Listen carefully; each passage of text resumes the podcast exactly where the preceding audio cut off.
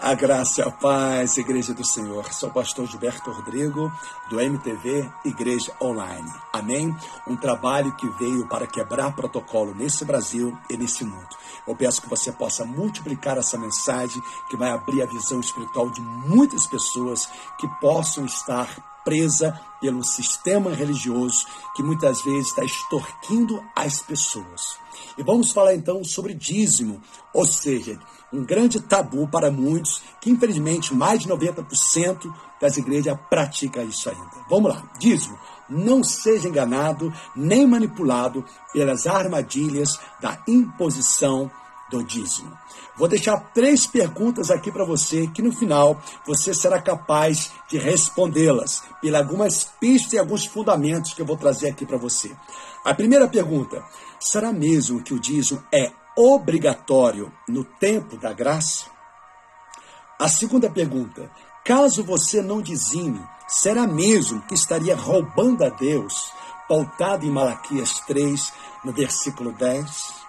E a terceira pergunta: será mesmo que você será protegido do migrador, devorador e destruidor com a prática do dízimo? Quantas vezes falaram para você que o dízimo é obrigatório, senão a pessoa seria rebelde, ou senão a pessoa estaria roubando a Deus, ou senão, de repente, colocar um envelope lá com o nome da pessoa, deixando a pessoa até constrangida. Conhece casos assim? Ou às vezes as pessoas ficaram sentindo um complexo de culpa porque não dizimou naquele mês. Preste atenção nessa palavra. Então, a primeira coisa que eu quero que você saiba é como você deve olhar as Escrituras. As Sagradas Escrituras são 66 livros. Está dividido no Antigo Testamento e no Novo Testamento. É interessante que o último livro do Antigo Testamento, conforme nós temos hoje, ela preparada para cada um de nós, no livro de Malaquias, capítulo 4, no último versículo, versículo 6, a última palavra está escrito desgraça. Tem outras versões que está escrito maldição. Olha só que interessante. É o Antigo Testamento. Só que olha o que fala em Gálatas, no capítulo 3, no versículo 13. Fala assim: Foi Cristo quem nos redimiu da maldição da lei, quando a si próprio se tornou maldição em nosso lugar. Pois, como está escrito, maldito todo aquele que for pendurado num madeiro. Ou seja, Jesus tomou a maldição do pecado sobre si ele foi o único capaz de cumprir a lei. A Bíblia diz que ele veio cumprir a lei. A Bíblia é muito clara sobre isso. Aí você poderia perguntar, pastor, então por que, que eu tenho na minha Bíblia o Antigo Testamento? Ora, a Bíblia é para você ler o Antigo Testamento, para que você faça uma interpretação equilibrada, você tem que fazer uma interpretação com olhar na graça, ou seja, com olhar na cruz com olhar a partir do momento que iniciou-se a graça. Quando, pastor, que iniciou-se a graça? A partir da crucificação. O véu se rasgou e ali se iniciou a graça. Então, por exemplo, quando eu vejo as batalhas de Davi, eu tenho que levar essa visão para o tempo da graça. Eu levo lá para Efésios, que a luta não é contra a carne, não é contra o sangue, mas contra os principados e potestades. Ou seja, eu estou atualizando. Então eu tiro do Antigo Testamento os princípios. Eu tiro do Antigo Testamento os princípios de batalhas espirituais. Porque se a pessoa querer viver debaixo da lei, ela está debaixo de maldição. Então o que está acontecendo é que às vezes as pessoas não sabem interpretar o Antigo Testamento, atualizando no tempo da graça. É a primeira dica que eu dou para você. Vamos lá, Hebreus capítulo 7, versículo 2. Uma outra pegadinha que muitos fazem, usando esse versículo aqui. Presta atenção, vamos lá. Hebreus capítulo 7, no versículo 2, diz assim: Para o qual também Abraão entregou o dízimo de tudo em primeiro lugar. Seu nome quer dizer Rei da Justiça. Em segundo lugar, Rei de Salém, que significa Rei da Paz. Logicamente que Abraão foi um dos primeiros homens na Bíblia a dar o dízimo. Só que naquele tempo não havia nem lei. E ele não foi imposto, ele não foi obrigado, foi um ato voluntário. É proibido? Não. Mas é obrigatório? Também não. Mas a pessoa, quando é de Deus, você não precisa agir com artimanha, manipular, A pessoa, ela mesma vê a necessidade da obra. Não precisa usar artimanhas. Então, a Bíblia é clara. No tempo de Abraão, ele deu sim, mas não havia nem a lei naquele tempo. E foi um ato voluntário. Grava isso. Vamos lá. Mateus capítulo 23, no versículo 23. Muitos pastores pegam por aqui. Vamos lá. Mateus 23, versículo 23, fala assim: Ai de vós, doutores da lei e fariseus, hipócritas, porque dais o dízimo da hortelã, do endro e do cominho, mas tende descuidado dos preceitos mais importantes da lei, a justiça, a misericórdia e a fé. Deveis sim praticar esses preceitos, ou seja, a justiça, a misericórdia e a fé, sem omitir aqueles. Aqueles o quê? O dízimo do hortelã, do endo, do cominho. Quando Jesus ele declara essas palavras, ainda era o tempo da lei. Porque lembrando que a graça iniciou-se com a crucificação de Jesus. O véu se rasgou e nos deu acesso direto ao Pai, porque Jesus é o nosso sumo sacerdote. Amém? Então era o tempo ainda, era o tempo da lei. Então nesse tempo havia a prática do dízimo. Grava isso. Então vamos lá. Agora, Jesus foi o único que cumpriu a lei.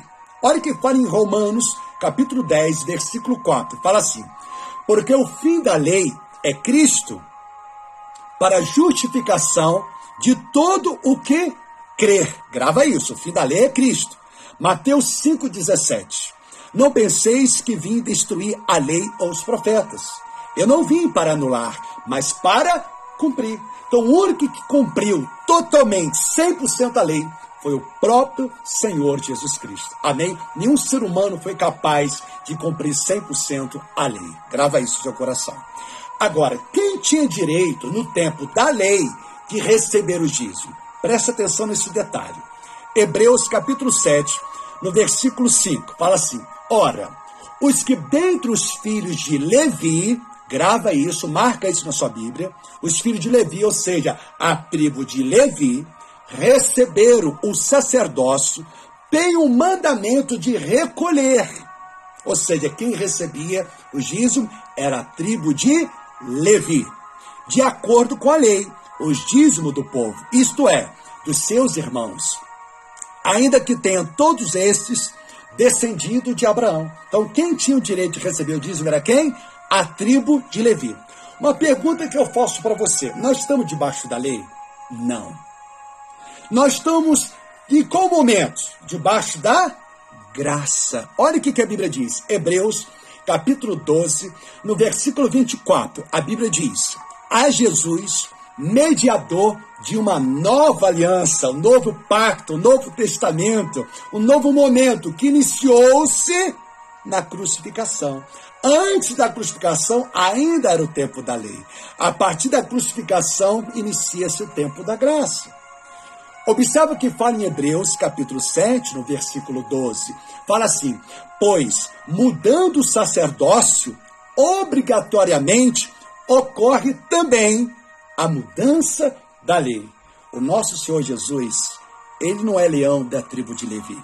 O nosso Senhor Jesus é leão da tribo de Judá. E quem tinha direito de receber o dízimo era da tribo de Levi. Crava isso. É um ponto-chave para você entender. Aí você poderia falar, pastor, e Abraão? Não era tempo da lei, foi um ato voluntário. Se eu perguntar um casal, um casal, imagina ter um casal e, e o rapaz fala para a mulher que a ama. E a mulher fala assim com o homem assim: quantos por cento você me ama? Aí ele fala assim: ah, eu te amo 10%. Você, você acha que ela vai gostar? Claro que não. A pessoa, quando ama Deus, ela não precisa ser imposta a pagar 10%. O próprio Espírito Santo toca no coração. Eu já vi pessoas que dá até mais que um, que um dízimo que é conhecido na sociedade. Porque ela entende as necessidades da obra. Depois dá uma meditada em Gálatas 6, versículo 6. Aquele que é instruído ela, ela também ela recebe também as ofertas que ajudam para aquele que o instrui. Aquele que está sendo instruído abençoa aquele que instrui. Agora, muitos pastores estão usando da artimanha, falando que vai vir um migrador, falando que vai vir um devorador, falando que a pessoa está roubando a Deus. O dízimo, ele não é obrigatório, também ele não é proibido. Se a pessoa sente o coração fazer como Abraão fez, amém. Eu não tenho nada contra. Mas agora, impor a pessoa, obrigar a pessoa, ameaçar a pessoa, constranger a pessoa, ou criar campanhas e desaguar no dízimo para dizer que se não dá o dízimo que a pessoa não tem fé, é um grande engano, é um grande mercado da fé.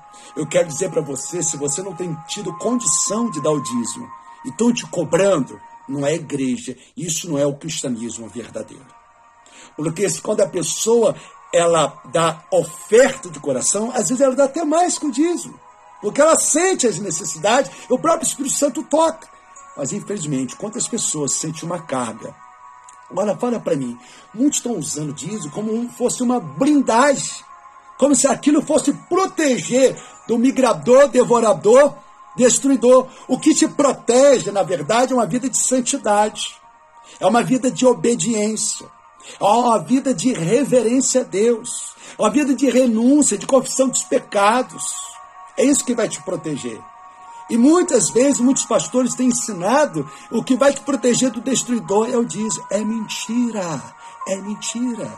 Não seja enganado, não seja manipulado.